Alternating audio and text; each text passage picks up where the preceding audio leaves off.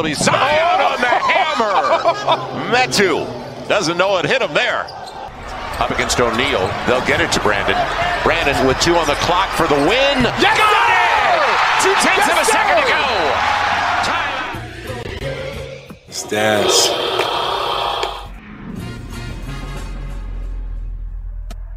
Olá, nação pelicana! Estamos aqui para mais um episódio do Let's Dance Podcast, o podcast brasileiro que cobre o New Orleans Pelicans. Então hoje, né, hoje a gente está com a casa cheia aqui, e a gente tem muito assunto, né, para a gente estar tá comentando com vocês.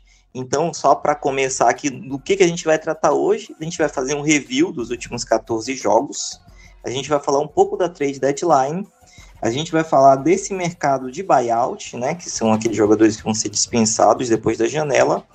Depois a gente vai falar um pouco do, da atualização que a gente tem do Zion, né, e depois a gente vai falar da tão esperada estreia do nosso nossa terceira estrela, como alguém a gente está tratando, mas para outros seria uma, uma meia estrela, né? Que seria o CJ McCollum. Então, para isso, né, estou trazendo aqui a equipe completa, né? Então, Rafa, e aí, cara, como é que foi esse mês aí? Se antes de começar quiser falar e como que foi esse período, né, que tá bem atribulado aí nas nossas agendas, dá um oi pro pessoal aí. Fala Gilson, fala Ivan, fala pessoal, você aí que tá ouvindo a gente agora, aí você deve estar tá feliz, né? A gente teve uma troca, finalmente uma troca que a gente sentiu que foi bem pro time, que a gente conseguiu trazer mais do que a gente deu para outro time, então tô bem feliz, cara. Foi um mês complicado, né? Começo de ano é sempre complicado, né? Mas quem sabe aí os pelicanos vão dar um pouco de alegria finalmente pra gente, né? É, tá parecendo que agora vai, ou pelo menos está no caminho certo, né? Não esquecendo de que outros times também se mexeram e tá tudo no Fumble na Net, né? Então passa lá no Fumble na Net, dá uma olhadinha lá no site, tem vários podcasts várias matérias escritas também, podcast de tudo que é esporte. NFL, que tem o Super Bowl agora no domingo, né? Então tem podcast dos times que estão no Super Bowl, dos times que achavam que iam estar no Super Bowl, tem podcast de time que não tinha chance. Dá uma olhada lá, tem tudo que é esporte. Então chega lá no Fumble na Net para ouvir o nosso podcast também aqui, né? Caramba, bicho, o Rafa tá muito eficiente, cara. Eu nem perguntei, ele já fez o jabá do nosso parceiro. Ô Ivan, eu acho que esse período aí, eu acho que a gente condicionou o Rafa já a tá no automático, né? Parece o CJ McCollum acertando arremesso no, no treino, cara. Nossa, erra uma. Então, Ivanzinho, vamos lá, né? Fala aí pro pessoal o que que você, como é que foi esse mês, tá muito corrido, né? Se melhorou da Covid, tá melhor. E também fala pro pessoal se a gente pode surpreender que nem o Cincinnati Bengals, quem sabe, né? Fala Gilson, fala Rafa, fala galera. É isso aí, tô de volta, né? O, tudo certo, Covid recuperado já. Tá corrida a vida ainda, mas a gente conseguiu arrumar um tempinho aí nessa agenda. Brincadeira. Mas assim, né? O Pelicans agora tem para muitos um Big Tree. Nada melhor que reunir o nosso Big Tree aqui, né? Nós três aí falarmos do, do time que está finalmente, né? Entrando nos trilhos é, já estava um bom tempo, né, sendo pelo menos regular, mas agora tem tudo para deslanchar de vez. E aí, sobre isso que você falou, sobre surpreender, a gente tem as peças para isso, né? Para surpreender ao ponto de. Se surpreender for chegar aos playoffs, eu acho que a gente tem boas chances disso. É, boas chances de disputar o play-in ali e ganhar dos times que a gente vai disputar e chegar aos playoffs. Obviamente, ganhar nos playoffs é outra história. Agora, para a gente dar uma de Cincinnati Bengals e conseguir dar um show até nos playoffs, aí vai precisar de muita fé, né? E vai precisar de um, de um certo jogador de volta aí que está com uma lesão no pé faz um tempinho. É Pô, Marivan, mas a gente. O Bengals tem um cara de LSU para chegar na final. A gente tem o Gary Temple, será que não dá? Ah, o nível é o mesmo mesmo. É, é, essa é a comparação que eu faria. Se o Joe Burrow, na verdade tem dois, né? Tem até o Jamar Chase lá, que é o principal recebedor deles. É, se fosse comparar o Joe Burrow com alguém do, do Pelicans, com certeza seria o Garrett Temple mesmo. Mesmo nível, Rafa. Nossa, vocês estão afiados hoje, hein? Oh, acho que o papo vai ser muito bom, pessoal. É, é. Então, antes de começar, né, também a gente vai falar que nossa, além da nossa é, usual parceria aqui com o Fambunanet, né, a gente também está com nosso amigo do Pelicanos do Brasil, Joanilson, né, a gente fechou aqui também uma parceria com ele, também para o canal dele, que é um dos canais aí que tem crescido bastante aí nos YouTube da vida, né, a gente vai também estar tá publicando aqui o nosso podcast lá no canal dele, né, até porque o nosso canal tá meio devagar, né, pela nossa agenda, então, como a gente é uma comunidade muito unida, né, que nem o, o, o papai Willie Green fala, né, temos que estar juntos, né, jogar juntos, o Point 5, que a gente vai falar um pouquinho, então a gente vai estar tá publicando lá também o podcast, então se você é, achar melhor assistir pelo YouTube, né, então pode lá acompanhar os nossos episódios. Então, gente, vamos trabalhar? Então, assim, no último episódio, né, a gente, nosso último jogo, né, que a gente gravou, que foi dia 11 de janeiro, já tá fazendo aí um mês aí que a gente gravou, né, a gente teve aquela vitória épica contra o time Wolves, né, aquela, aquele game winner fantástico no final do Ingram. Depois daquilo ali, a gente, nós tivemos aí vários jogos aí, 14 jogos no total, né, a gente basicamente ganhou dos times ruins e perdeu dos times bons, né? Então a gente está com um aproveitamento aí de 50%, né? Nossa campanha inicial era 15 e 26, hoje a gente está com uma campanha de 23 e 33, né? A gente está gravando antes do último do próximo jogo contra o Spurs. Então a gente ganhou do, do Clippers, não Lakers ainda não, ainda, ainda vai vir. Chegando do, Clippers, do Knicks, do Indiana, ganhamos do Detroit, ganhamos duas vezes do Houston, né, e ganhamos também do Denver Nuggets, né, que teve uma, uma atuação aí fantástica aí do Hub Jones, que a gente, os meninos vão comentar daqui a pouco. E a, nas derrotas a gente perdeu do Brooklyn, antes dessas 10 derrotas seguidas que eles tiveram aí, né? É, perdemos do, do Boston duas vezes, né? É, perdemos do Philadelphia, num jogo de back-to-back, -back, que eles pediram para adiar e depois que a gente que estava ruim, sem um monte de jogador, não foi adiado. Perdemos um jogo para Denver, perdemos um jogo que era muito ganhável contra o Cleveland, né, que basicamente perdeu no final. E esse último jogo aí contra Miami, que é, a gente vai comentar aqui, mas para o líder do leste você tem que estar tá 100%, né? Então, só falando dos back-to-backs, a gente, que a gente teve uma sequência aí de três back-to-backs seguidos, né? Contra Dallas, que a gente ganhou, e contra a Filadélfia, que a gente perdeu, que foi aquele jogo que é adiado, né, que eu comentei. Um jogo que a gente ganhou do Denver, né, que foi justamente esse aí do, da explosão do Herb Jones, e na sequência perdemos para o Boston Celtics. E esse do Cleveland aí, que era um jogo ganhável, né? E depois a gente perdeu e e contra o Detroit a gente ganhou. Aí depois disso a gente emendou aí é, quatro vitórias seguidas, sendo perdendo essa última contra Miami, né? Então, pessoal, né, para que como o nosso foco hoje é falar sobre trade deadline e tudo mais, é, eu queria que vocês dessem uns, uns, highlights aí do que, que vocês viram aí desse é, nesse período de 14 jogos, se o time Agora que o time está na mediocridade, né, um time médio, né, chegando nos 50%, né, a gente saiu de um time ruim para um time medíocre, né, no bom sentido, tá, gente? Então, o que, que vocês acharam? Ivanzinho? Bom, eu fiquei um, um tempo distante desse podcast, né, então quando eu estava conversando né, aqui com vocês, eu acho que eu ainda estava numa perspectiva meio pessimista, né, que a gente não estava é, conseguindo sair muito do lugar, né? A gente estava naquela sequência, tinha acabado de passar aquela sequência desastrosa do início da temporada e tudo mais. Então, é, eu acho que eu não acabei não sendo muito otimista por aqui. É, mas com essa sequência aí que o time vem tendo, né, não tem como você não ficar animado. É, justifica a, a, troca que a gente fez, né, a abordagem que o, que o time está tendo é, em, em, em, ser um comprador, né? Mesmo ali estando brigando para conseguir uma vaga no play-in. Mas a, é, a realidade é que esses últimos jogos aí mostram, né? Que o Pelicans é de fato um, um time diferente é, do início da temporada. Mais uma vez a gente paga pelo, pelo começo ruim, mas dessa vez é diferente das outras, né? Dessa vez é uma mudança que parece ser duradoura, é uma mudança da raiz do problema, né? Aparentemente é uma mudança na cultura do time, é uma mudança no staff ali de, de mentalidade. É... O Dave Griffin, tão criticado, né? Mostrando que até parece que sabe o que ele tá fazendo.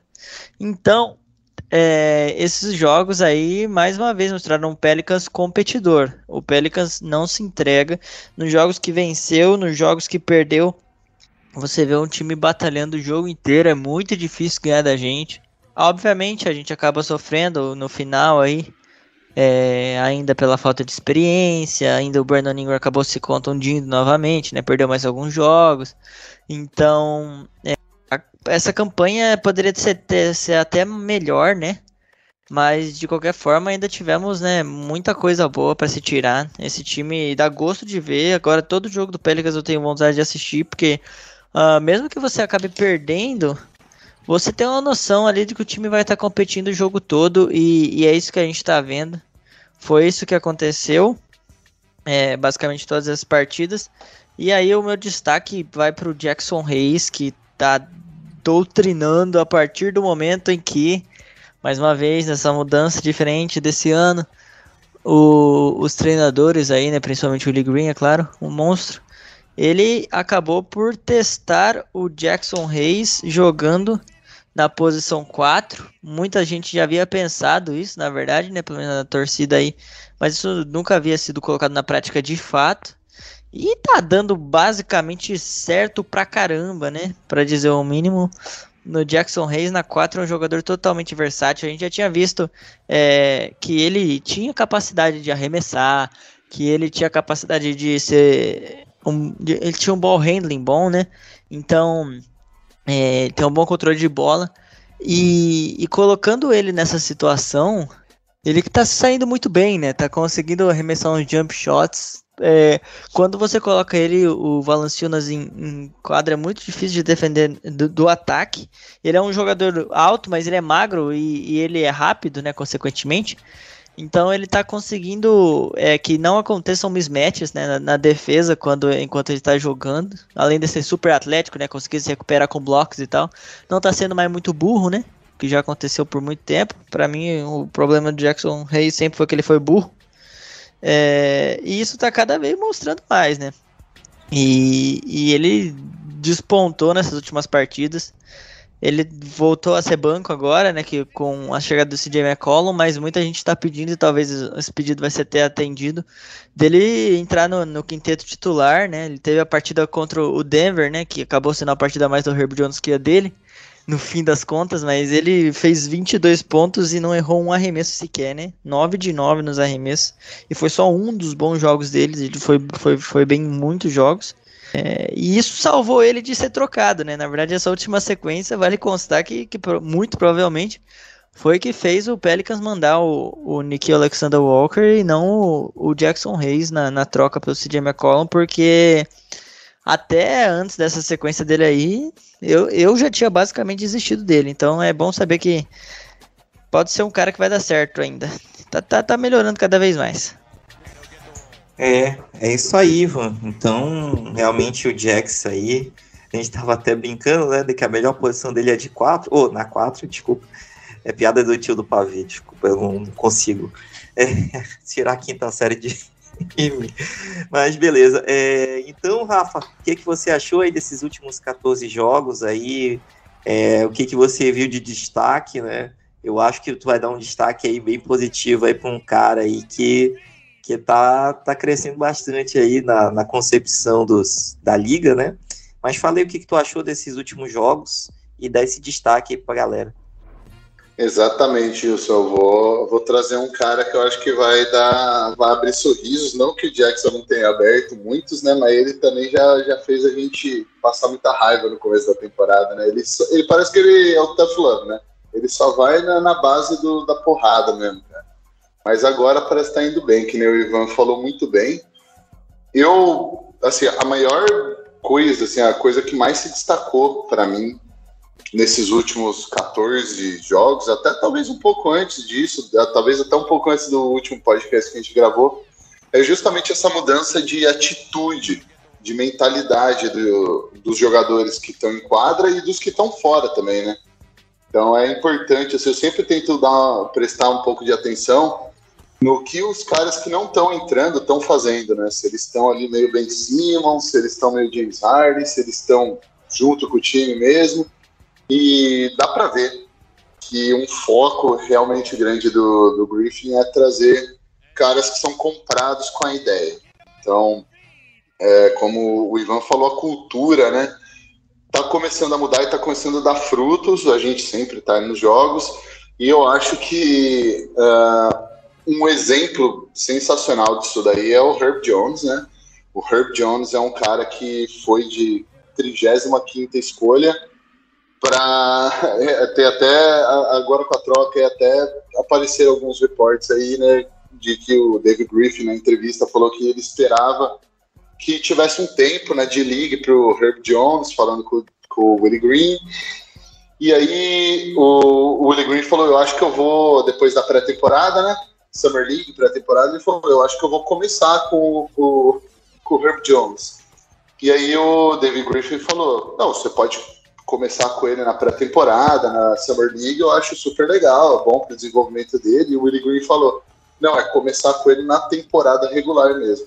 O cara surpreendeu todo mundo, o próprio David Griffin falou que não esperava que ele fosse dar tão certo, que ele fosse se adaptar tão bem, ser tão bom desde o começo. Então, para mim, assim, o que ficou desses, dessas últimas, até mais de 14 jogos, os últimos 20 jogos, é o crescimento do, do Herb Jones e como isso tem meio que infectado o time, né? Você vê o Brandon Ingram se matando na defesa, tentando o melhor dele. A gente tem outros role players que você também vai falar um pouco, né, Gilson, que também são os caras ali que vão estar ali, vão comparecer na defesa. Então, assim, no geral do geral, assim, eu, eu acho que esse crescimento uh, interno do Pelicans, que é uma coisa que a gente não via fazia tempo, né?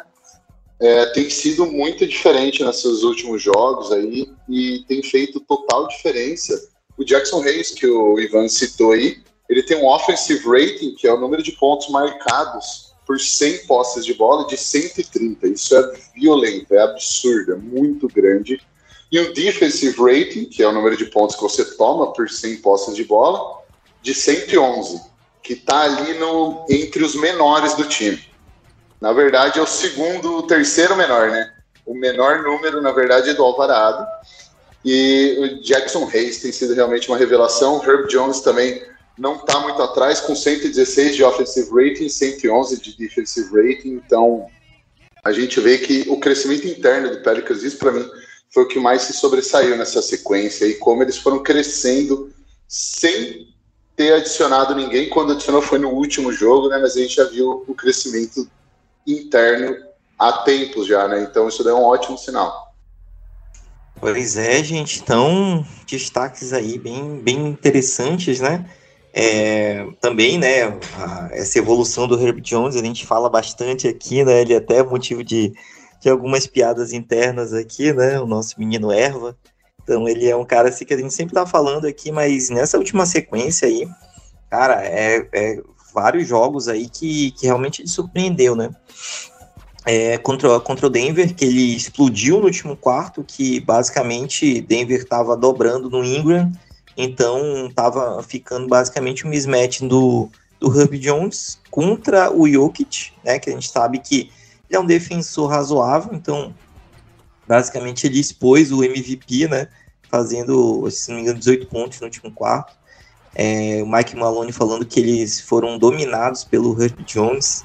E só complementando a informação que o Rafa falou, né, do, é, do Herb Jones como scout e tudo mais, né, que eles surpreenderam, é porque eles consideravam ele como um non-shotter, né, um cara que não ia ameaçar nada, né, então era um bom defensor, mas sem é, evolução no arremesso, né, então basicamente ele ia ser um, um cara para defender, mas no ataque ele não ia ser nada produtivo.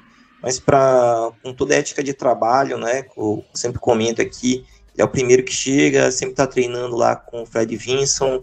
Então, a, a média de, de três pontos dele ela é bem ela é bem razoável, né, para um, um jogador que chutava 26% na, na faculdade. Então isso aí foi um ponto aí que chamou bastante atenção, né? E além do que, os instintos defensivos dele é um, algo que realmente chama muita atenção. Né? O, ele tem uma envergadura aí de 2,13 metros para um cara de 2 metros de altura, então muito ativo. É, o Josh Hart cumpriu a missão dele é, enquanto teve aqui, né, é, tutoriando ele. É, então ele é um cara que no contra-ataque ele consegue fazer aquele outro step, consegue ver o espaço vazio, consegue atacar. Né? Então, além de, de ele ter um ball handling, é bem, bem ok, assim, até para mais, né, da, da, média. E também tem umas jogadas lá que a gente sempre fala que é jogada de segurança, que é um, um fake handoff, né, que ele recebe na lateral e ele ataca a sexta. Então, cara, é um, um cara que sempre está surpreendendo a gente. Né? Então, ele foi até considerado um dos intocáveis durante essa, essa trade deadline. Né? Então, para vocês verem que ele é um cara que está para o futuro do time. Então, né, para o meu destaque aqui, eu vou trazer o nosso querido José Alvarado, né, que aqui em Manaus a gente chama de de Alvorada, né? Que seria um bairro aqui que é, tem uma, um alto índice de, de violência, né? Era mais no passado, hoje em dia até menos, que até o, o José Aldo, né? Que ele é muito conhecido, que ele também é de lá, né? Tem um nome parecido. Então a gente chama, costuma falar com o pessoal que é muito, muito assim, ativo nesse sentido, chama de galeroso, né? Então a gente apelidou ele assim. É, eu, levei, eu levei essas raízes manauaras aí pro, pro Brasil, né? Vamos dizer assim. Então Alvarado foi outro cara que não foi é, draftado, né? Ele, ele foi um draft, mas pelo que, que já saiu por aqui, né? Ele foi um dos primeiros nomes que o, o Trajan Langdon viu que tinha potencial, também por ser um sênior igual o Herb Jones, né? Apesar de ser baixo, né? Ele só tem no papel 1,83m, mas parece que ele tem menos é, então ele foi defensor do ano na, na conferência dele, então tinha.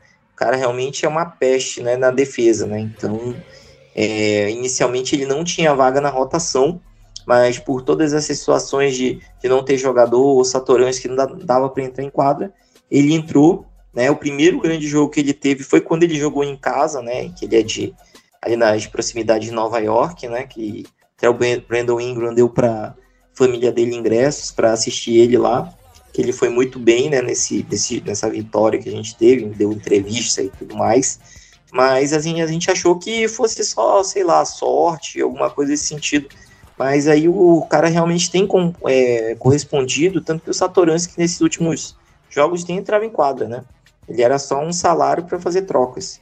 Então, só para vocês terem uma, uma ideia, nesses últimos três jogos, ele está fazendo uma média de 12,6 pontos, né? É, com 2,6 assistências e incríveis quase 3 roubadas por jogo, né? 2,6. E uma eficiência de um plus-minus de 37. Positivo, né?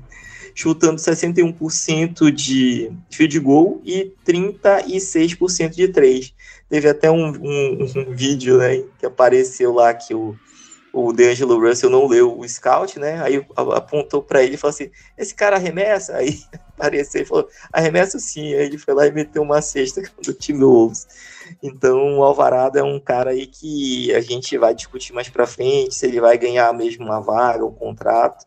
Mas como destaque aí, eu, eu trago o Alvarado aí pra gente. Ivan, quer comentar um pouquinho sobre ele? Ah, meu mano Alvorado é um cara, né, velho? Não tem nem o que falar. É uma figura, né? Além de, de tudo, se, se acabar dando errado no basquete, que não vai jogando desse jeito, ele ainda pode virar um belo jornalista, né? Que aparece em todas as entrevistas, principalmente do Brandon Ingram. Eu até brinquei, né, lá no grupo que o, o, o Alvarado colou do lado do cara certo, né? Ele virou o melhor amigo do Brandon Ingram, e, tipo os caras são amigos do LeBron, né?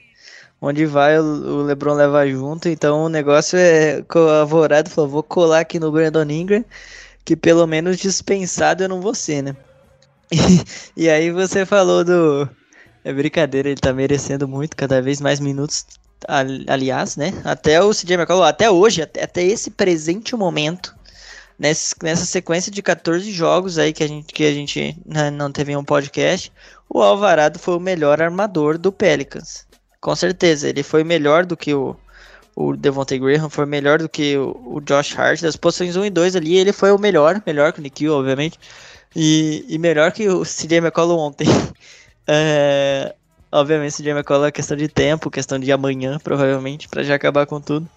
Mas é outro o, o José Alvarado tá merecendo cada minuto de atenção que ele tá tendo, né, a, a, na mídia também, até por conta, né, da história de superação muito, muito legal que ele tem.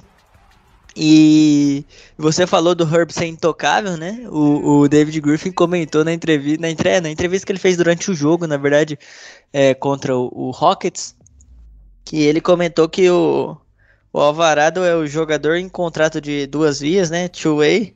É o, o, o único, né? Eu acho que jogador two-way intocável na liga, alguma coisa assim, né? Porque uh, o, o Alvarado, do tudo que ele faz, né? Dentro e fora de quadra, ele virou um, um jogador intocável aí, tanto pro front office quanto pra, pra torcida.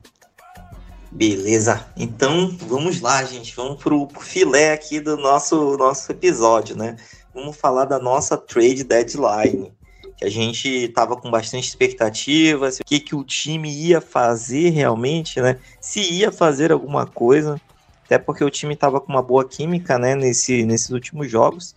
Mas o nosso querido David Griffin, né, que estava muito calado, não, não dava sinal de vida, não dava atualizações que a gente queria ouvir, ele se movimentou, trouxe para cá CJ McCollum, né, do Portland Trail Blazers, já com 30 para 31 anos, então realmente é um salário que estava acima e já estavam pagando taxa, então depois da troca do Norman Powell e Robert Covington, né, então a gente imaginou que talvez o Portland não fosse mais se mexer, né, mas pelo que o próprio CJ McCollum falou, ele estava envolvido em todas essas esses rumores aí de troca e tudo mais, então realmente ele escolheu vir para cá, né, uma coisa que os meninos vão falar daqui a pouco.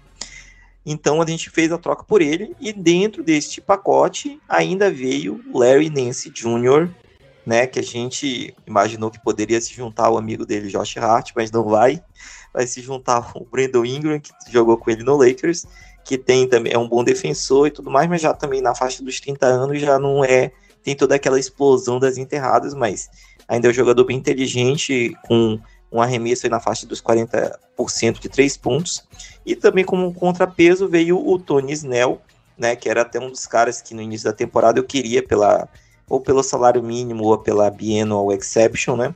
Então fechou esses três, vieram para cá e para o Blazers a gente enviou o Satoransky, né, que a gente não estava utilizando, mas tinha um salário de 10 milhões Mandamos Nikhil Alexander Walker, como até o, o Ivan falou, né? Realmente, depois do que o Jack estava fazendo, o Nikhil acabou rodando. O Josh Hart, que basicamente foi centrado nele, né? Com aquele magnífico contrato aí, que só esse primeiro ano é garantido, os dois próximos não são garantidos. E o nosso Didi Lousada, né? Que acabou não estreando essa temporada, porque assim, teve a suspensão dos 25 jogos e depois ele teve uma cirurgia no joelho, né? Além disso, mandamos uma, uma escolha de primeira rodada, né, que eu vou falar daqui a pouco, que ela é bem tricky, e também mandamos duas escolhas futuras de segunda rodada, né? Então, só para falar do destino aqui dos nossos jogadores, ex-jogadores, né? O Hart e o Didi vão permanecer no Blazers. É, o nosso Satoransky foi envolvido numa troca para que no final ele parou no San Antonio Spurs, né, que também está em processo de reconstrução, e o nosso Nikhil foi parar no Utah Jazz, né, onde ele vai encontrar o, o seu homônimo lá, Jordan Clarkson, né, famoso peladeiro, então é o Jordan Clarkson que pode ser mais que isso, né, então ele foi até engraçado que ele comentou que ele, quando ele estava no treino, quando ele foi trocado para o Blazers, né, ele foi informado que ele foi trocado Daí, beleza, ele foi pro jogo do, do Pelicans, todo mundo achou que ele não precisava e tal, ele não queria ir e tal, embora, mas foi lá prestigiar. Viajou para Portland. Quando chegou em Portland, ele descobriu que ele foi trocado para Utah. Aí o pobre teve que pegar um outro avião e ir para Salt Lake City. Então esse foi o destino do nosso querido Nikhil Alexander Walker.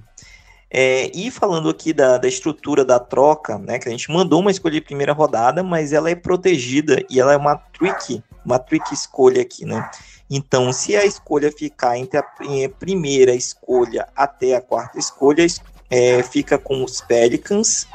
Se fechar entre a quinta ou a até a décima quarta, uma escolha de loteria, ficaria com o Blazers. E se ficar entre a 15 a 30, ela vai para o Hornets, daquela troca do Devonte Graham. Então, pessoal, o que, que vocês acharam dessa, de, dessa, dessa movimentação aí? Né, Rafa, por favor. Bom, é, o David Griffin, eu, eu fiquei. Ele me, me confunde um pouco a cabeça, cara, porque eu vi ele, né, onde a gente meio que todo mundo descobriu o David Griffin foi quando ele estava no, no Cleveland Cavaliers, do LeBron, né? E a gente viu que ele não tem problema de adicionar talento quando ele vê que dá para chegar longe, né? Mas quando ele estava nesse processo de acumular talento, eu achei que ele foi super bem na troca do Anthony Davis e ele acabou trazendo ali nessas trocas de um cara com muito valor, que era Anthony Davis, um All-Stars, All-NBA. Uh, ah, ele conseguiu trazer gente boa, muitas escolhas, então eu fiquei meio confuso, né? Falei, porra, às vezes o cara vai bem também comprando. Só que aí a falta de atividade dele, né? Essas adições aí de off-season e tal, parece que não não estavam juntando, né? Parecia que ele não estava indo bem em adicionar para o time. Então eu ficava com essa, eu fiquei com essa impressão de que ele era bom vendendo jogadores, vamos dizer assim, mas comprando jogadores, talvez, né, adicionando, ele não fosse tão bem. E aí, finalmente, ele mostrou que ele consegue sim adicionar talento quando ele vê que é hora de competir, que é hora de dar um passo para frente. E eu achei, particularmente, eu achei um bom negócio para o Pelicans. É, eu sei que o pessoal está falando, nossa, mas o Blazers foi super bem e tal. É, eles estão meio que numa situação que nem a do Pelicans estava, né? Que nem o Pelicans estava na temporada passada, onde eles vão abrir muito cap, que nem o Pelicans conseguiu abrir bastante cap, também eu conseguiria, na verdade, né? Mas ninguém aceitou o dinheiro do Pelicans, basicamente, na free agency, e é o mesmo jeito que eu vejo o Portland. Claro que o, o Lillard tem um impulso, né? Ele traz mais atenção e ele é mais respeitado do que o Zion, porque ele já jogou mais cara já provou que ele é um candidato de MVP e o Zion pisou em quadra praticamente duas das três temporadas dele como profissional. Então eu entendo que o Portland possa ter mais, mais atração, mas eu não consigo ver uma estrela querendo jogar em Portland, então eu não sei muito bem o porquê que eles fizeram isso, qual que é o plano deles, se eles acham que eles vão usar esse cap em estrelas, eu não acho que vai rolar. Então, para mim, assim, o que, me, o que me deixou bem mais confiante foi o, a postura do Griffin de identificar, de identificar mesmo que o Brandon Ingram está dando um salto essa temporada, tanto defensivamente quanto ofensivamente. Ele, pô, como passador, a gente acompanhou os últimos jogos que ele evoluiu muito. E trazer um cara que há uma necessidade violenta do Pelicans não vai resolver todos os problemas, mas é um ótimo começo, que é o CJ e mesmo ele estando com 30 anos, eu já li uns dois ou três artigos falando que ele estava no lado errado dos 30 anos, mas ele tem 30 cravado, vai fazer 31. E um cara que não é exatamente um Russell Westbrook, né? Ele é um cara inteligente, ele não depende do físico dele para fazer o, o que ele faz toda noite. Então, eu acho que o CJ é um tipo de contrato que é caro, é um, mas é um jogador que ele é um ótimo líder, todo mundo que já passou por Portland cita ele como um excelente líder. O Lillard mesmo cita ele como um ótimo líder. Ah, apareceu uma foto hoje do Nurkic vestindo a camisa do McCollum, falando que ele era parceiro dele e tal, que estava homenageando. Então, quando um cara tem esse tipo de respeito dentro da franquia dele, dentro da cidade de Portland, por, pelos caras que já foram, já chegaram e foram embora de Portland, é, é um ótimo indicativo de que o cara é um puta de um cara de, de locker room, é um ótimo líder, é um cara que as pessoas gostam, né, os jogadores gostam de estar perto. Então, parte desse salário aí, por mais que seja caro, parte desse salário a gente tem que fatorar nessa liderança, nesse impacto que esse cara vai ter positivo nessa cultura que a gente já falou no começo, né, que está sendo construída e que parece que finalmente está indo para o caminho certo. E a produção em quadra dele, que depende quase nada do físico dele. Então, pode ter 30, 31, 32, 33.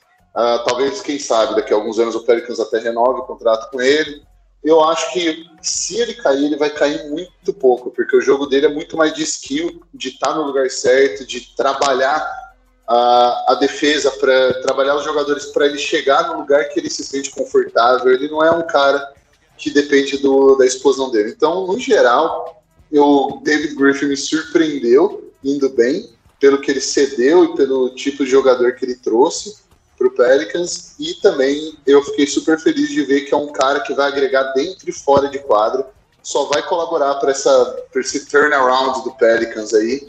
E eu acho que principalmente para a próxima temporada, quando já tiver todo mundo mais ambientado, a gente vai colher mais frutos ainda do que essa temporada que já está da metade, né, segundo terço da temporada aí já. Então eu acho que agora ficou um pouco apertado, mas para a próxima eu acho que é bem promissor.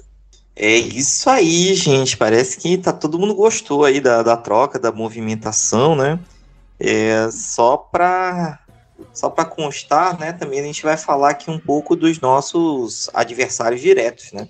O Blazers nessa troca toda aí, né? Então ele acabou fazendo trazendo Joe Ingles que tá, tá machucado, não vai jogar mais.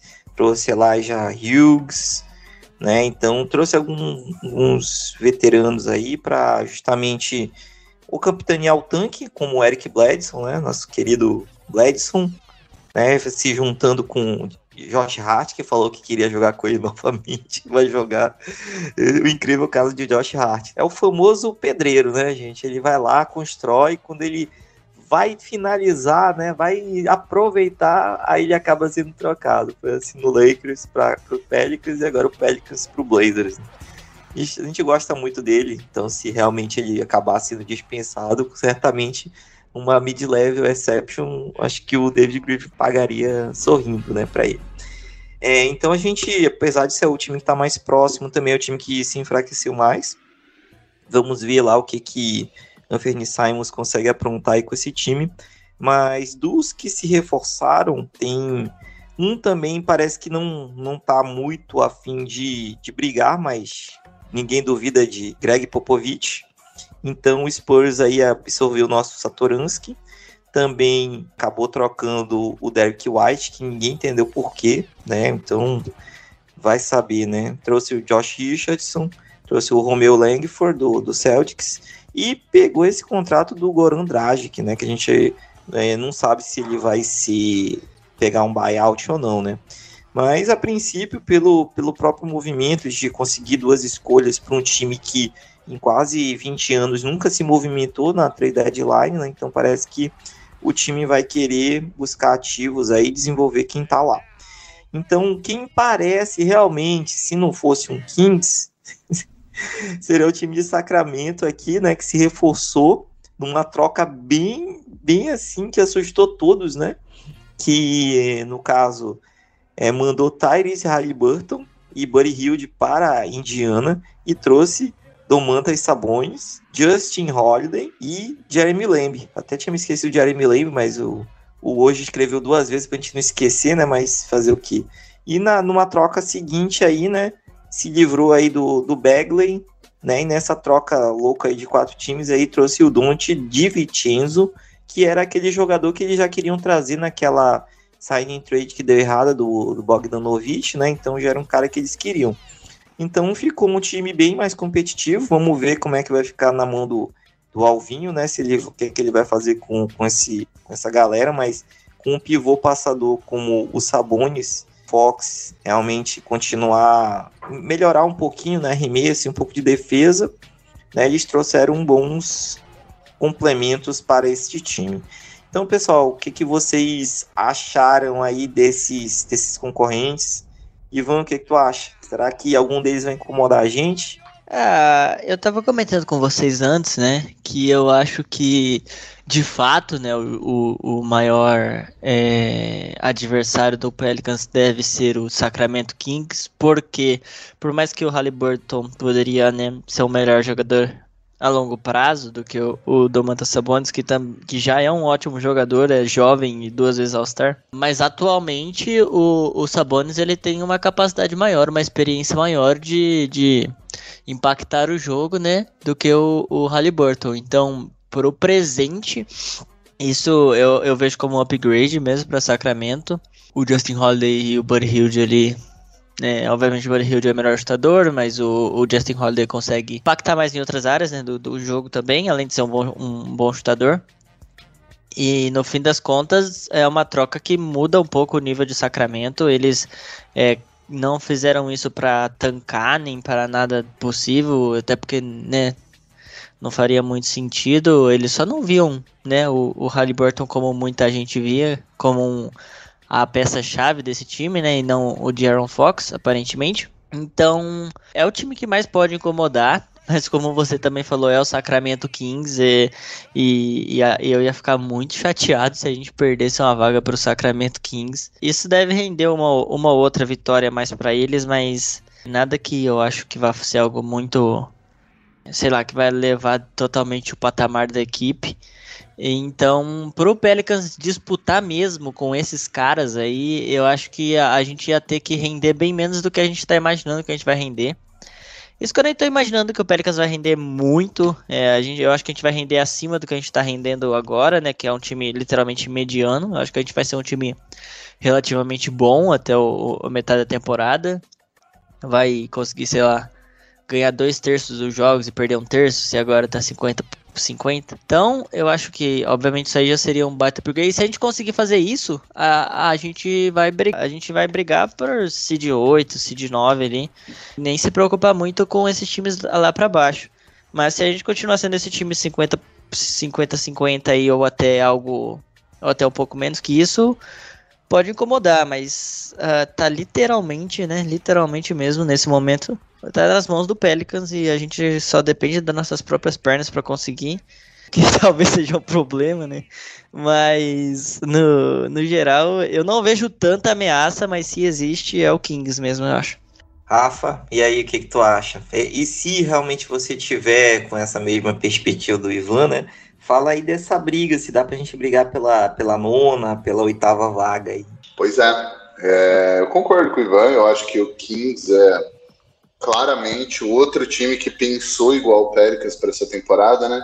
Que decidiu se reforçar, apesar de estar com um recorde bem ruim, uh, igual o Pelicans. Não, não igual o Pelicans, eles estão pior que o Pelicans, mas uh, não vejo muita briga fora esses dois pelas últimas águas do play-in. E tem, claro, que né, a dupla de Los Angeles aí a, diferença é que um dos times de Los Angeles está sem os dois melhores jogadores e o outro não, né? Então, eu gostaria, assim, acho que todo mundo que torce pro Pelicans, né, gostaria descaradamente de ver o Lakers, porra, rodando pro Sacramento, né? Acho que até uma reparação histórica aí para aquela série de playoff de 20 anos atrás, lá que os juízes garfaram o Sacramento contra o Lakers descaradamente. Mas eu não vejo, assim, eu não, não sei se o Pelicans tem fôlego essa temporada. De novo, eu tô falando dessa temporada porque eu acho que a temporada que vem vai ser água pro vinho dessa. Eu acho que a adição do CJ McCollum, é, a maioria dos analistas de quem avaliou essa troca aí, tá avaliando, abrindo stats do CJ McCollum e pensando, ah, beleza, o que, que isso daqui adiciona? Do, de outra maneira, eu tô vendo isso como uma adição fora da quadra e dentro da quadra. E eu não estou muito preocupado com os stats dele, se ele arremessar 40% de field goal, não, não é bem por aí que eu estou pautando. Então eu acho que ele vai adicionar ao longo do tempo, que nem aconteceu com a troca do Cousins uh, ah, para o Pelicans anos atrás, né? O começo foi meio truncado ali, eles não se entendendo, a gente perdendo jogos, e depois parece que eles pegam a manha né? Estrelas sabem jogar com estrelas, eles dão um jeito. Então, Eu tenho certeza que o Brandon Ingram e o CJ McCollum vão se acertar aí. E quando acertar, é, seria interessante de que o Pelicans não tenha perdido tantos jogos. A gente tem um calendário aí que favorece a gente. E o Lakers tem um calendário que é um dos mais difíceis até o final da temporada. Então, eu acho que é uma grande possibilidade. O Lakers tem o LeBron, né? Então, não dá para simplesmente descartar os caras, mas eu acho que é uma grande possibilidade aí de Pelicans e Lakers se enfrentarem no play-in. E eu não ficaria muito surpreso, sinceramente, de ver o Pelicans estando acima do Lakers quando acabar a temporada. Não digo em, na seed 8 ali, não digo em zona de playoff, mas de play-in, porque é, o Lakers tem um problemaço chamado Russell Westbrook. E eu não sei muito bem, assim, eu acho que o Kings não tem fôlego mesmo, mas eu não sei como que o Lakers vai resolver isso daí. Eu acho que não tem muito para onde correr, é aceitar que eles erraram. E o Kings eu não acho que eles têm muito fôlego também, porque eles têm o Sabonis que é muito bom, eles têm o Fox que é muito bom também. A gente não pode ser hipócrita, fingir que o cara é um lixo, porque a gente queria ele aqui. O cara não é um lixo, o cara é bom também. Mas eu acho que falta um pouco assim do que o Pelicans tem desses role players aí com vontade de, de ganhar mesmo. Assim, eu, eu olho para o elenco do Sacramento, eles têm talento até para bater de frente com o Pelicans sem o mas eu acho que quando você sai um pouco do topo ali, dos jogadores mais tops ali, vai mais para baixo, eu acho que é um bando de, de cara que está contente de estar tá lá só.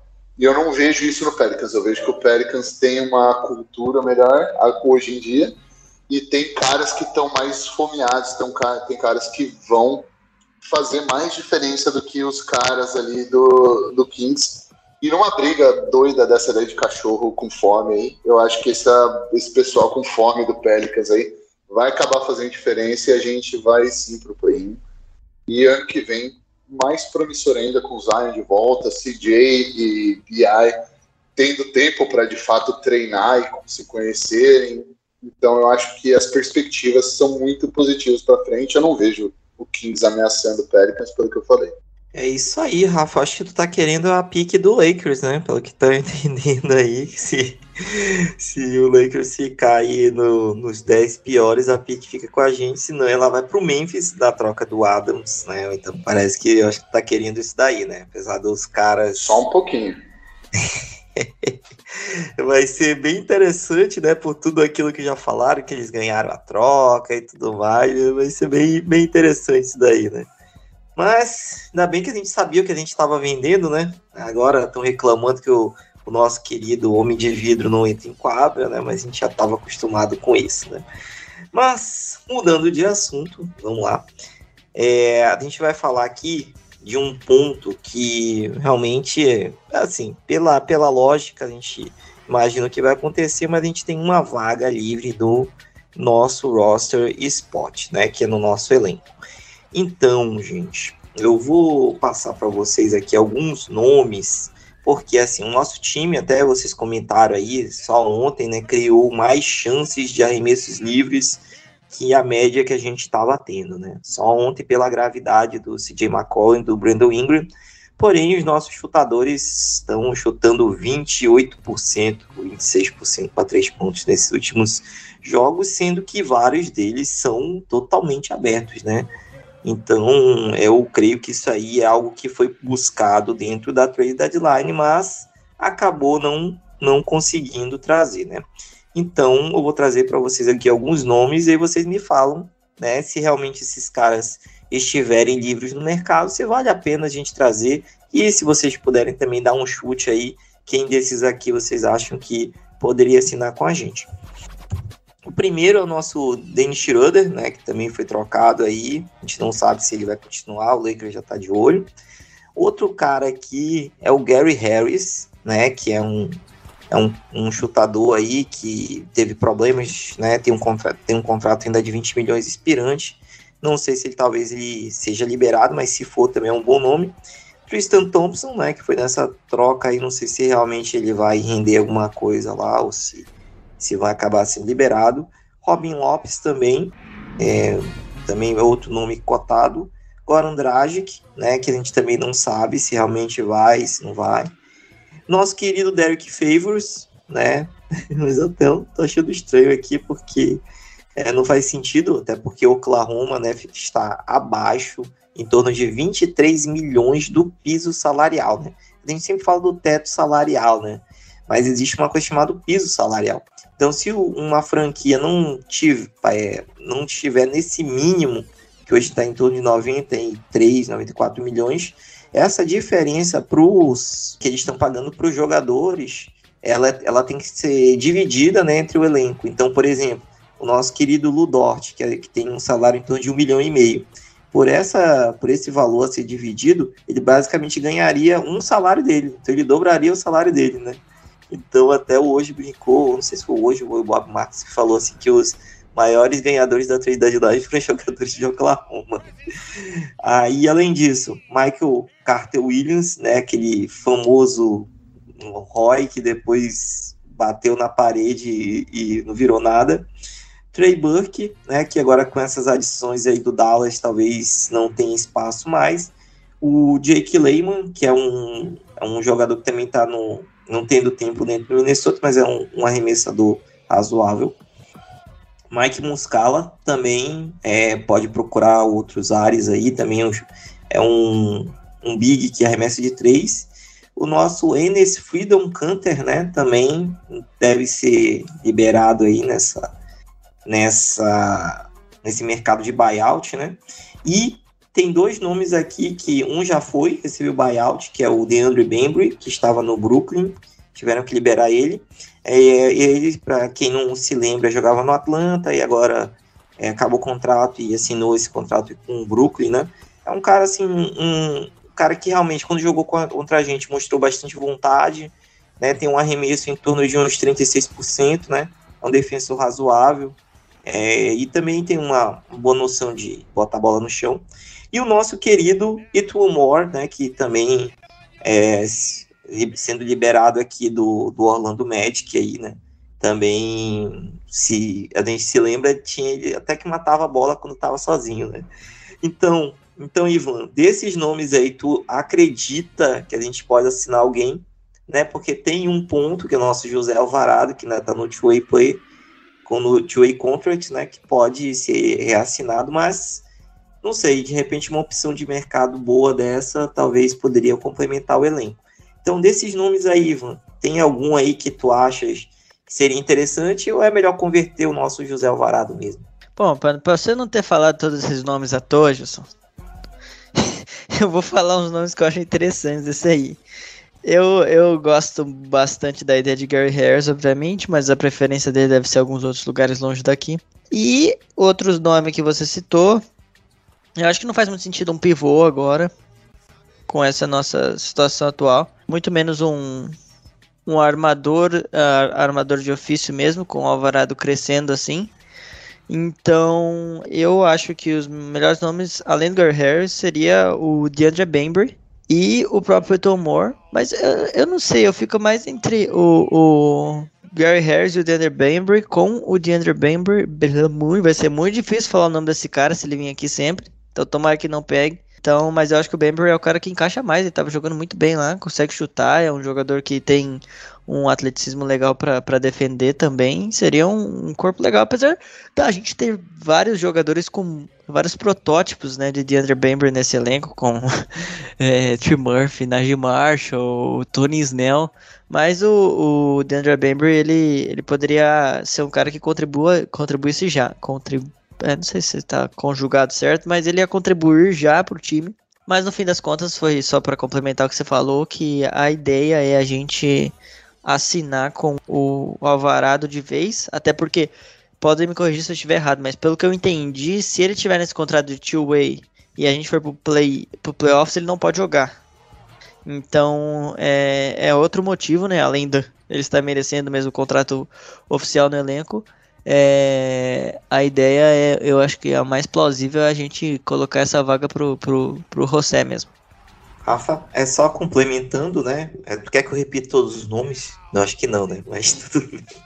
O, essa situação do, do Alvarado também a gente pode assinar um contrato não garantido também, né?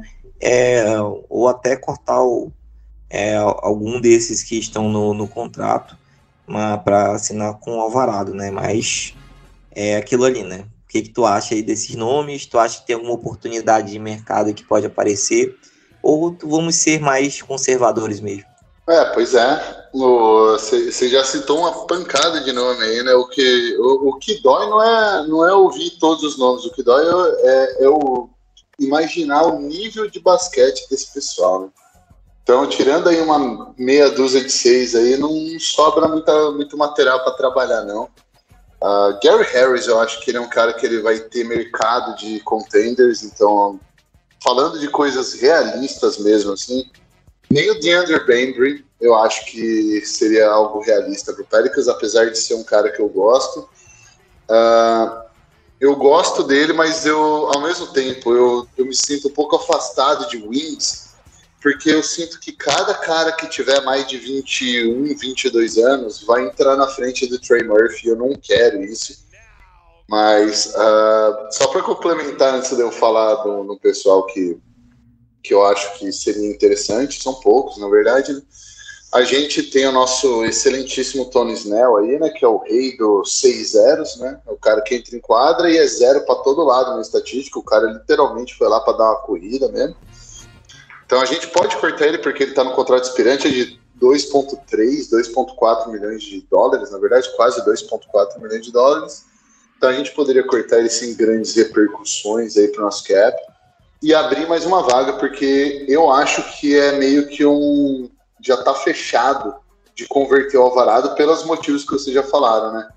Se a gente for para os playoffs, a gente precisa ter jogadores sob contrato, não two-way, para poder atuar. Então, o Alvarado, eu acho que ele já fez por merecer e o Pelicans, eu acho que também não vai ser maluco de deixar essa oportunidade passar, até porque eles apostaram as fichas em ir para os playoffs nessa temporada já. Então, eu acho que essa última vaga é do Alvarado. E eu acho que, infelizmente, a gente vai acabar ficando quietinho na moita, só desenvolvendo ali a química e tem que continuar a botar o Herb para arremessar de três mil bolas depois de cada treino. Mas se aparecesse algum desses caras aí tiver interesse, eu acho que vai ser um wing, eu acho que vai ser um ala com um tamanho legal que consiga arremessar a bola. E aí, dois nomes que eu acho que o Pelicans vão ter interesse, ou até três, um deles vai surpreender vocês e deixar vocês de queixo aberto, porque não faz sentido, que são de Andrew Bembry. Ele é um cara que ele consegue levar a bola também. Ele é meio que um Herb Jones de mendigo. Ele é, ele é um defensor de perímetro com um tamanho legal. Ele consegue botar a bola no chão, ele consegue levar a bola até armar um pouquinho o jogo. Uh, ele fez isso já antes de ir para o Brooklyn, chegou em Brooklyn lá, não tinha necessidade. E outro cara que eu, que eu gosto é o Jake Lehman, que é um cara bem atlético, um cara que mata a bola, um cara que tem um tamanho legal também, não é, não é muito bom defensivamente, mas eu acho que encaixa com as necessidades do Pelicans. E outro nome aí que talvez o Pelicans possa ter interesse ou não, espero que não, do fundo do meu coração, Michael Carter Williams ele é um cara com tamanho, com handling, com certeza, jogou de armador e ele é 6'6", né? Então ele é basicamente o tamanho do Lonzo. Uh, o problema é que ele é o Lonzo antes do Pelicans também, né? Ele é um cara que não vai bem atacando a cesta, mas também não arremessa bem. Então, tirando essa primeira temporada que o Gilson falou aí, os Monsters roubaram o talento dele aí e o cara nunca mais achou eles. Então eu não acho que o Pelicans vai se mexer, não, dadas essas opções e dado que o Pelicans não é realmente um destino para jogadores de buyout. Então eu acho que a gente vai acabar ficando tranquilo aí, mas se acontecesse de alguém ter interesse em se juntar ao Pelicans, são esses dois nomes, tirando Carter Williams, uh, que eu acho que o Pelicans se beneficiaria de trazer, e para isso a gente poderia cortar o Tony Snell. Beleza, só complementando, né? Leandro Bembry tem 27 anos, então é jogador novo ainda, né? Nesse time do Brooklyn, né? Chutando essas bolas wide open aí, total, que a gente até vai criar, né? Tá chutando 41%. Jake Lehman, né? Apesar de, de já ter um nome assim de bom arremessador, também tá chutando muito mal, tá chutando próximo de 30%. Então não sei se também seria ajudaria muito a gente aqui, né? É, então, pessoal, é, acho que é meio que a gente está é, concordando aqui que realmente só se vier uma oportunidade de mercado muito boa, Gary Harris, a gente vai estar tá fechando essa última vaga com um outro jogador que não seja o José Alvarado. Então, gente, vamos seguir aqui com nossa pauta, né? A gente vai falar agora um pouco do nosso querido Zion Williamson, que ele teve um update, né? Que é uma atualização a contragosto do nosso querido David Griffin, né? Que foi lá para falar do nosso CJ, do, foi, como é que foi a escolha. Até falou do Larry Nance, que a gente não sabia que ele ia fazer uma cirurgia, que foi hoje, foi, deu tudo certo. Mas nem isso a gente sabia, né? Então, ele até comentou que em torno de seis semanas, né? Uma troscopia. O Rafa vai poder falar melhor, ele que conhece de cirurgia de joelho. É, então, é, a gente, depois de duas, três, quatro perguntas, alguém teve a coragem de perguntar sobre o nosso Zion, né? Então, o que, que ele falou? Que ele ainda está em Portland se recuperando. Né? O Trajan Langdon, semana passada, foi visitar ele, falou que ele está bem, né? Não sei em que sentido, mas está bem. Está até colocado de uma forma anedótica, né? Escreveram isso, não sei que sentido. Né? O Ivan pode, o Ivan que manja aí dessas ironias aí no Twitter, ele pode tentar decifrar isso e que nas próximas, entre essa e a próxima semana, essas próximas duas semanas, ele vai fazer um novo exame de imagem e daí vai verificar quanto que vai ser exatamente o retorno dele. Então, Ivan, pode aí falar o que, que você achou aí, se realmente sentiu confiança, achou que o cara falou porque foi pressionado, quais são as suas impressões aí de quando que esse cidadão volta, né? Ou é melhor a gente apostar na Mega Sena, porque eu acho que é mais fácil a gente ganhar. Bom, é... essa palavra, como é? Anedótica é a palavra, Gilson, é isso? Seria mais ou menos isso, né? Uma anedota.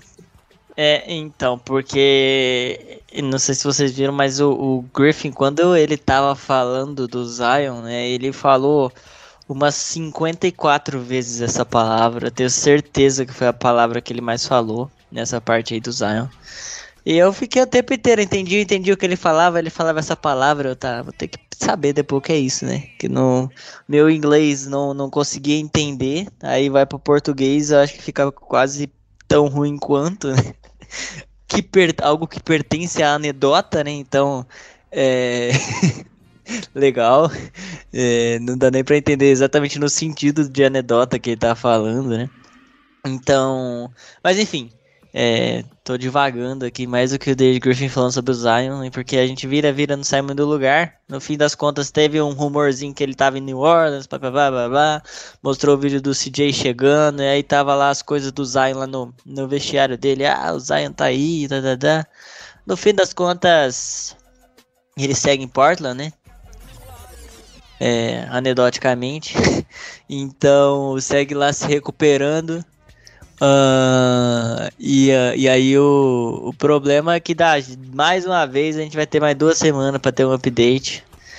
Eu ainda acho que ele não volta essa temporada, sendo bem sincero, mas com, torcendo muito para ele voltar, né? Que aí a gente sabe que o céu é o limite, talvez, não essa temporada, na próxima sim, mas seria legal já ver essa temporada. Uh, mas eu tô com os pés no chão. O Pelicans tá se virando muito bem sem ele. Não que a gente tenha que se livrar dele, pelo amor de Deus. Mas eu acho que ele tá longe, ele foi para acho que a Portland até para isso também um pouco, para ele ficar longe das atenções. E enquanto ele se manter assim, o time tá muito bem obrigado sem ele, eu acho que tá bom, pelo menos por essa temporada. Ah, não é o foco do Pelicans nessa temporada mesmo. Então, se eu fosse apostar, apostaria que ele não volte, mas tô torcendo bastante para ele voltar. E aí, Rafa, anedoticamente, né? É, o que, que você tá achando de, dessa, dessa previsão aí? Volta, não volta? Uh, eu, eu, assim, se ele voltar nas duas últimas semanas da temporada, a gente já com a vaga já assegurada, vai ser bem interessante. Mas não tô muito seguro também, não, né? Não sei qual que é a tua opinião. É, eu já abri mão dele essa temporada, já. Eu acho, até sinceramente, é, não vai ser muito popular essa minha opinião, mas eu acho que é melhor ele não voltar essa temporada, porque eu acho que esse time construiu um laço entre si, dentro deles mesmo ali, né? Eles têm meio que um packing order, né? uma ordem, uma hierarquia ali, que com o CJ deu uma bagunçada no primeiro jogo, mas eu tenho certeza que vai se resolver nos próximos jogos. E não que seja uma coisa ruim adicionar um cara um calibre ao NBA, mas eu acho que o Zion mesmo vai se botar pressão para performar e os outros jogadores vão se botar um pouco de pressão ali também para meio que dar uma empurrada no carro para pegar no tranco. Eu acho que vai acabar, como o Pelicans está apertado nessa disputa de play-in aí, eu acho que vai acabar talvez custando alguns jogos que sejam importantes para o Pelicans entrar no play-in.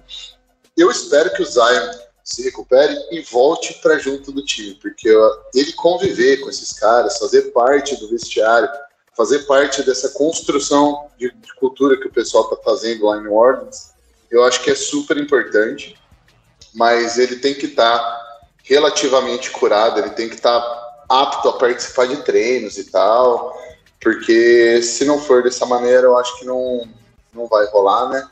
E só por curiosidade, uma anedota, olha só, momento cultura, que uma anedota é uma particularidade curiosa ou jocosa. Então fica aí para vocês aí decifrarem quando ele fala anedotamente, anedoticamente, eu não sei nem qual que é a palavra em português também. Português intermediário aqui foi mal. Então, uh, fica para vocês interpretarem o que o David Griffin ficou tanto insistindo nessa palavra doida aí, típico dele. Mas eu não acho que ele volta, e eu acho que uh, o Zion é uma grande parte ainda do, do Pelicans. É, o, o, CJ mesmo citou que o Brandon Ingram está jogando absurdos e que tem talento jovem e tem o Zion. Então, mesmo o cara fora a temporada inteira e basicamente duas das três temporadas inteiras, o cara jogou 85 jogos profissionais. Ainda assim, o cara tem um, ele tem uma gravidade para cima dele. Ele ainda é um cara que os próprios jogadores enxergam que é diferenciado. Então, Uh, eu acho que se o Pelicans continuar nessa trajetória de mostrar para ele que ó, a gente está jogando sério agora, que a gente está conversando a respeito de ganhar jogos agora. Eu acho que isso daí vai ser excelente para reparar essa relação do Pelicans aí com o Zion ou com a família do Zion. É muito nublado essa, toda essa narrativa aí. A gente não sabe muito bem o que está acontecendo e isso frustra pra caramba, né? Mas eu acho que a adição do CJ é um excelente primeiro passo para mostrar para ele que, ó, você para de palhaçada porque a gente não tá de palhaçada aqui também. Então, irmão, se foca aí em se recuperar, foco em, em vir 200% porque a gente tá jogando para ganhar. Eu acho que é excelente, o primeiro passo é excelente. E o Pelicans tem ainda uma porrada de picks. A gente ainda tem contratos aí variando de, de valores, né? Então a gente tem desde contrato pequeno de 1, 2, 3, 5 milhões de dólares até contrato de 20 milhões de dólares aí, 30 milhões no CJ, onde a gente pode ainda mexer mais no time e adicionar mais coisas, mas para isso a gente precisa do Zion em quadra, né? Para ver como que isso tudo vai se juntar, jogar na parede tudo e ver o que, que fica preso. Então, eu entendo também que o Pelicans fica um pouco de mãos atadas, até o Zion voltar para a quadra.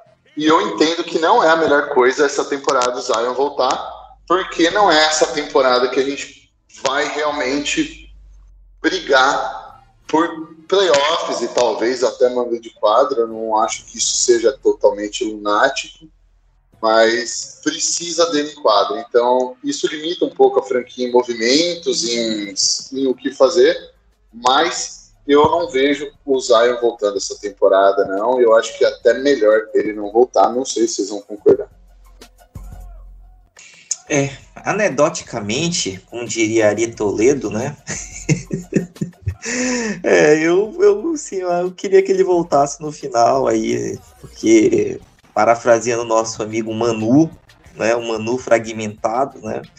Ia ser muito legal ter um conto de um, um, ser uma Cinderela nessa final de temporada.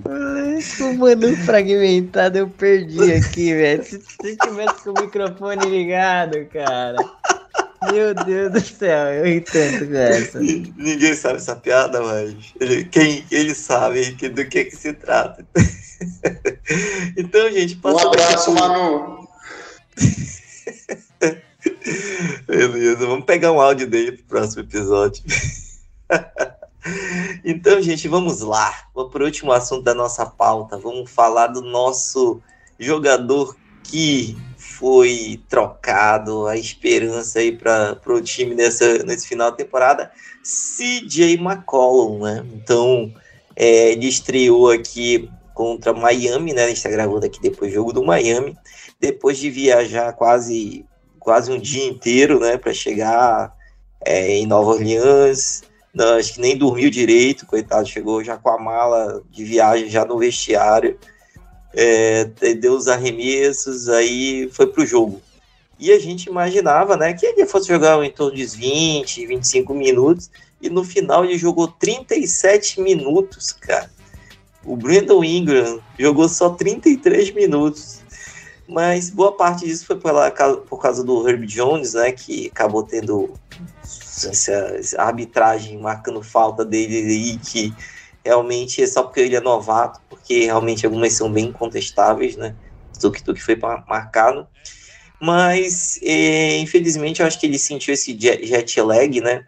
Ele chutou 21 bolas e acertou só 6, 2 de 10, né? Muito pouco. Né? E é, lances livres acertou 1 de 2, né? E ainda pegou aí uma, uma boa quantidade de rebotes, aí pegou 7 rebotes, deu 5 assistências, né? Bem é, liderou o time na, nesse quesito, né? Roubou uma bola, cometeu dois turnovers, né? E no final fechou com 15 pontos, mais um plus-minus de menos 20. Né? Então, gente, o que, que vocês acharam da estreia do CJ? A gente sabia que não ia ser tão bom, até o, o Rafa deu um spoiler lá, emocional, do que como é que seria, mas ele errou o resultado.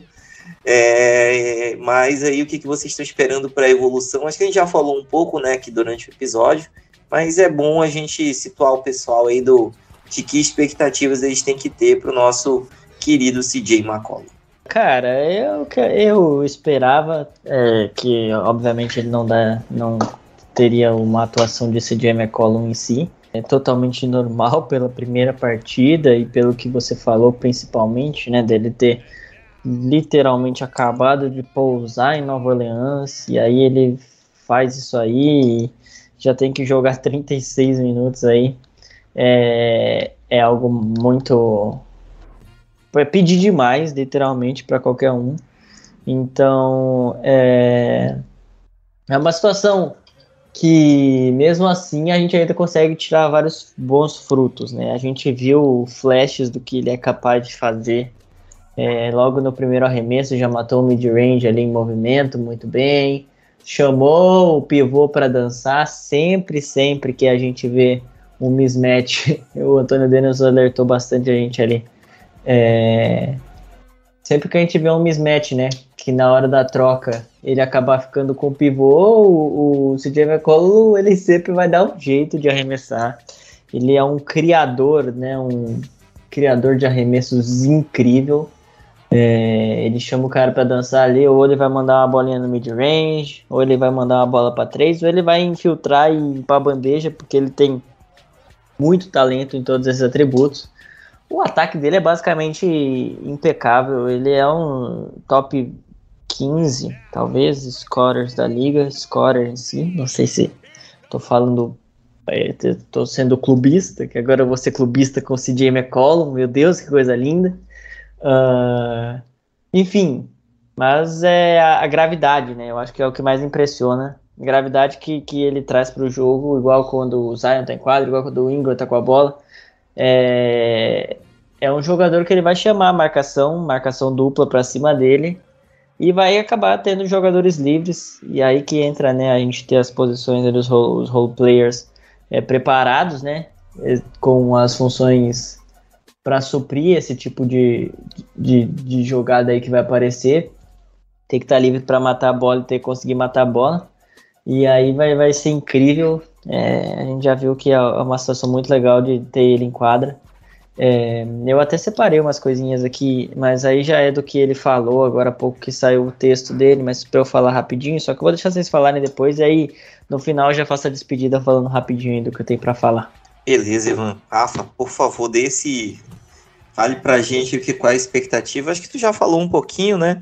Mas assim, eu acho que aquela estatística lá que você comentou, né, do, dos arremessos livres, sem é bem interessante, né? E, e, assim, como que vai ser essa adaptação, né? Se ele vai dividir com o Brandon Ingram, vai deixar o Brandon Ingram puxar o ataque, ele participar quando tiver um mismatch. Então, o que, que tu tá achando aí? Como é que vai ser essa adaptação? Sim, exatamente. O, o Pelicans não é um time que gera tantas bolas livres assim, né? Mas é, tá, tá meio que na média da liga. O Pelicans está na média da liga de bolas arremessadas livres e muito livres. Mas nessa, nesse, nesse primeiro jogo do CJ, onde inclusive a gente tem que levar em consideração que o Heat, que é uma excelente defesa, é um time nível título mesmo, eles estão indo para brigar pelo título essa temporada de novo. É um timaço. Isso, e, eles conseguiram gerar em cima de uma excelente defesa do Heat 26 bolas livres. Arremessos que são livres ou muito livres, né? Então isso é muita coisa. São 10 bolas acima do que o Pelicans costuma gerar, ou na verdade do que o, o Heat costuma ceder.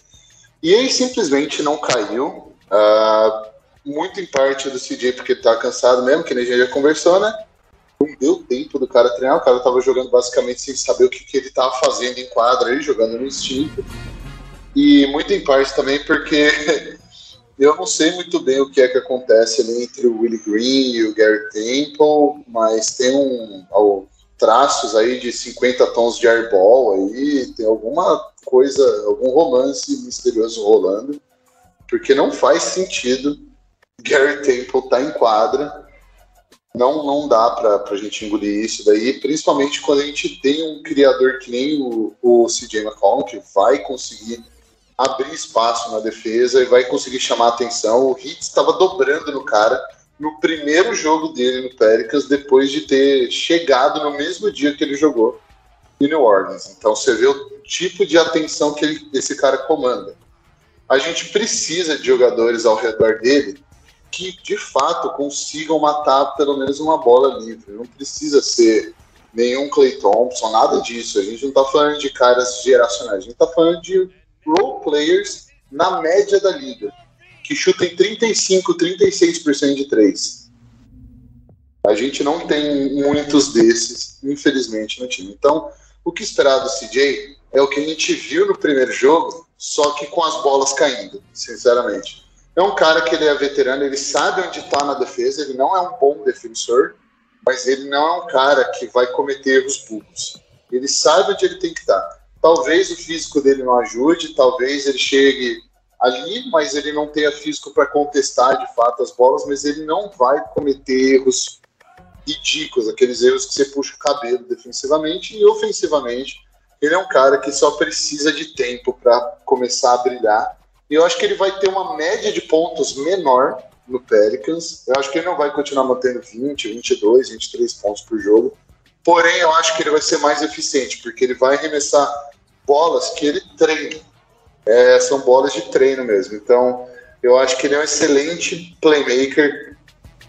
Controle de bola muito bom. A gente viu no jogo já do Heat.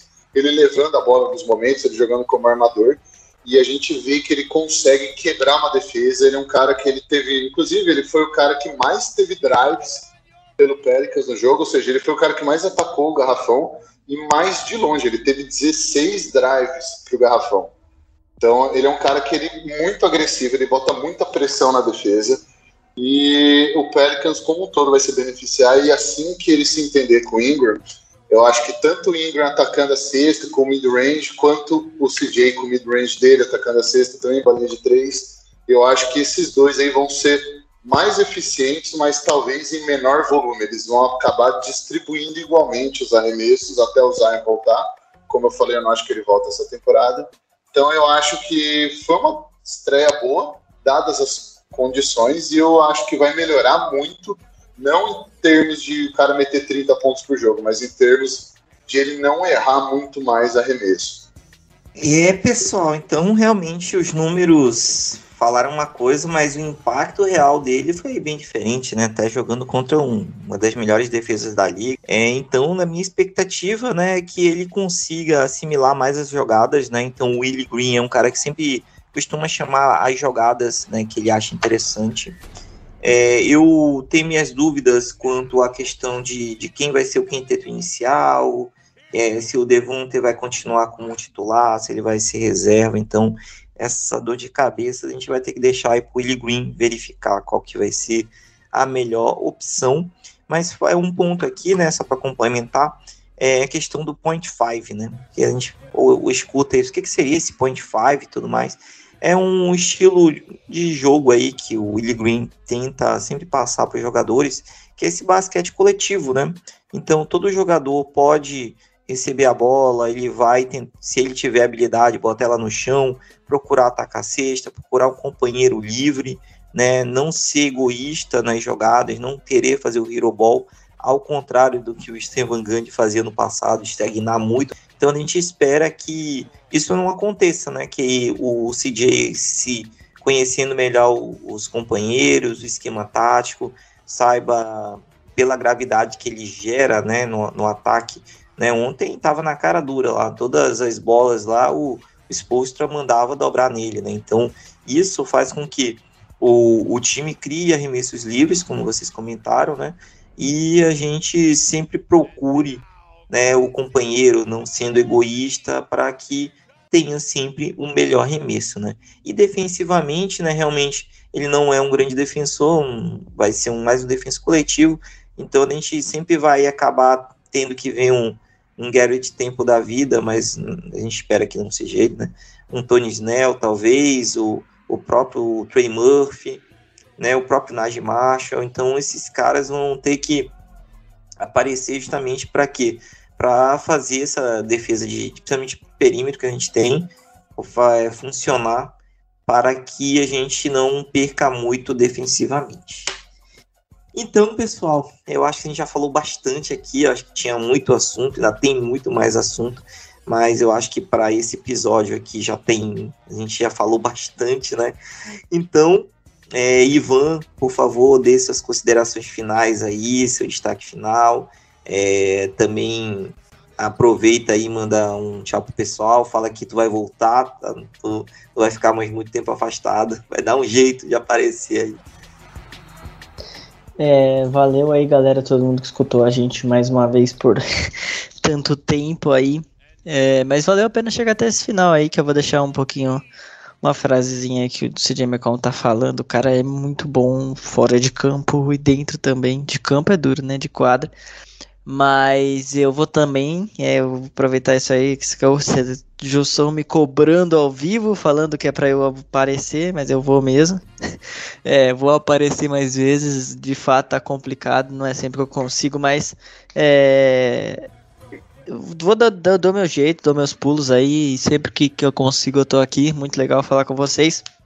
Uh, uma que interessa, não vou dar muitas considerações aí, a gente já sabe que tem um futuro brilhante pela frente.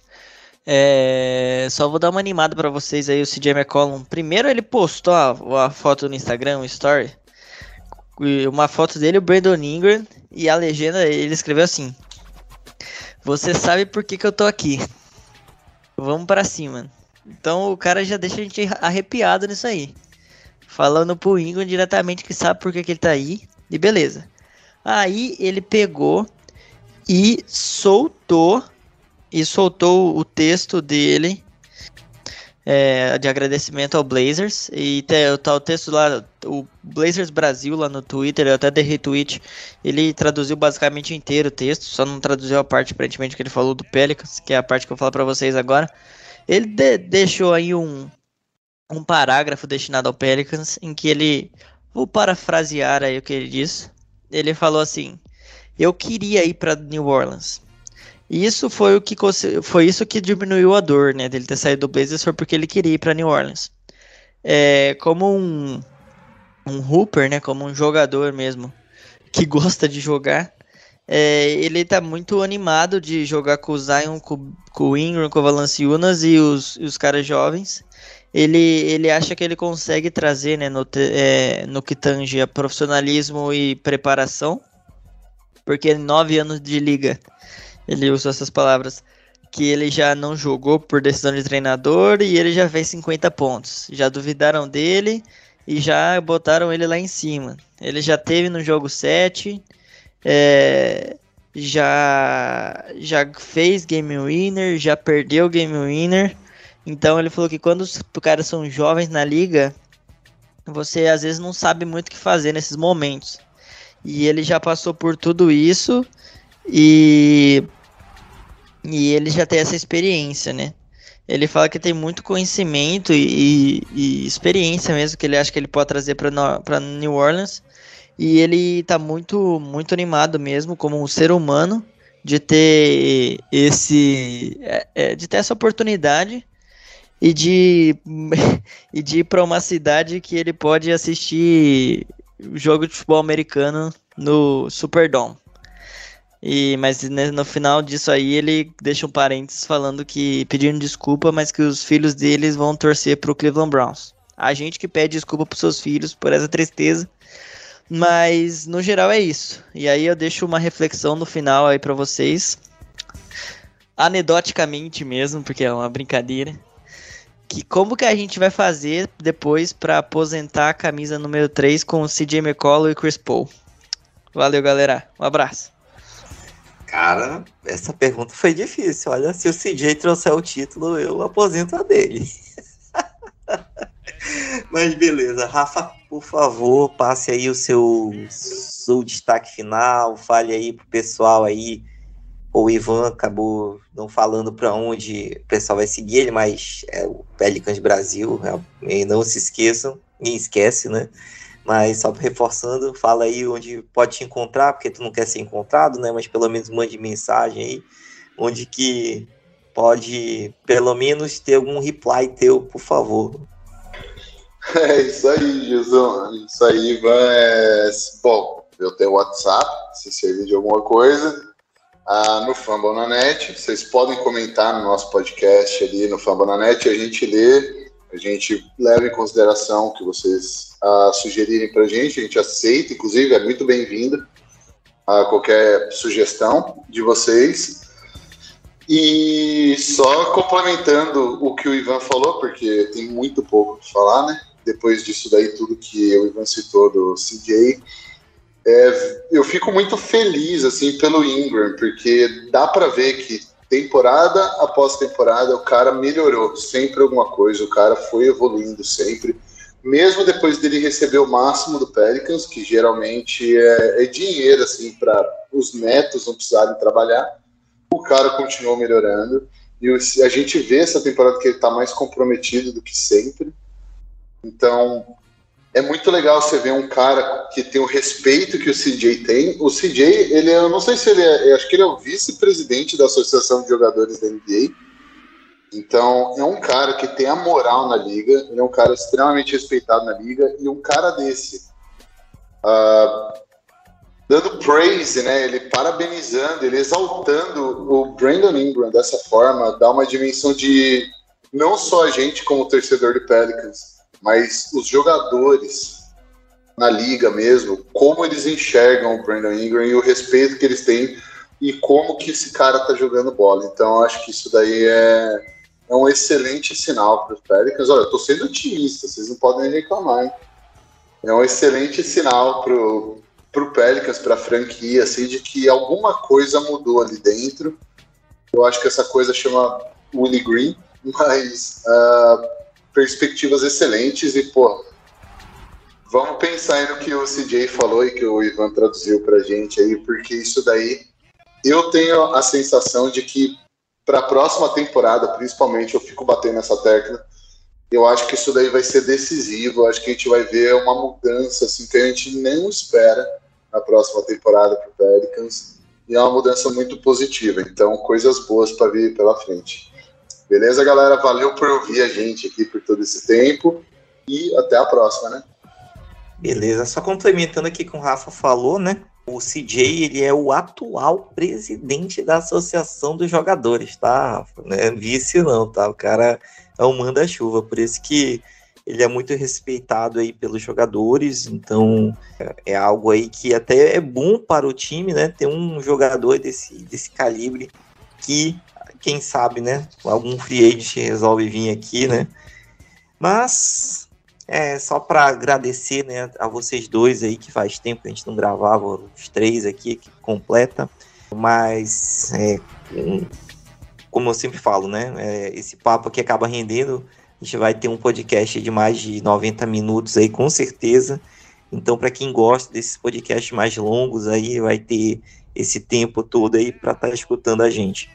Como destaque final, né, o nosso querido Billy Hernan Gomes, ele está voltando do, do protocolo de saúde e segurança, né, assim o nosso querido Jackson Reis vai poder jogar mais tempo, e um, um fato interessante que ele comentou, né, que agora o nosso querido Nikhil Alexander Walker vai jogar com o irmão dele, né? o, o Juancho, né? Hernan Gomes, né? O nosso famoso.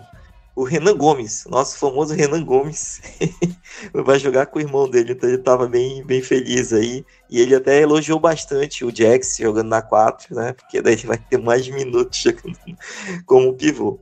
É, outro destaque aqui que eu queria trazer também, uma piada interna que a gente faz aqui, é o Najee Marshall, né? Que depois da troca do, do Josh Hart deu uma melhorada, né? Ele tinha piorado bastante, ele não conseguia nem entrar em quadra.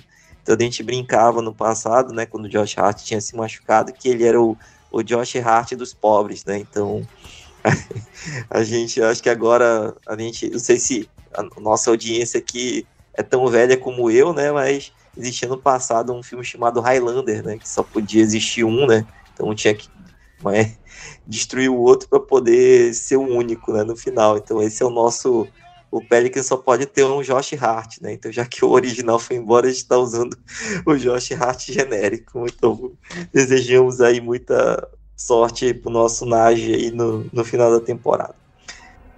Então, pessoal, muito obrigado aí a todos por mais um mais um episódio. Vocês já sabem onde encontrar a gente, né? No Fambonanet quem tem Alexa pode pedir para Alexa para tocar o Let's Dance Podcast. Quem tem Google pode pedir para o Google, né? Falar, ok, Google, tocar Let's Dance Podcast, que ele vai abrir também a nossa página, tanto no Fambunanet quanto no Spotify. E agora com também essa parceria nova aí com o pessoal do Pelicanos do Brasil, a gente vai estar publicando este podcast lá também, né? Então, pessoal, muito, mas muito obrigado. Esperamos que nosso futuro seja muito melhor. Né? Se você ainda não tomou sua vacina, tome sua vacina. Seus filhos aí também. É, vamos botar essas crianças aí para ficar em segurança, né? Se livrar logo dessa, dessa nova variante, dessa dessa pandemia para que possa acabar logo, a gente possa se reunir com todos, né? Quem sabe fazer um encontro aí dos torcedores pelicanos no Brasil. Né? Inclusive eu estive em São Paulo mês passado, mas acabei não visitando meus amigos aí por diversos motivos. Mas quem sabe a gente não pode se reunir aí, fazer um, um rolê, jogar uma pelada e, e ver nosso time é, crescer bem mais aí, quem sabe, né? Como eu falei no início, né? Virar um Cincinnati Bengals aí e surpreender a todos no, nos playoffs. Então, pessoal, muito obrigado novamente e a gente se vê na próxima.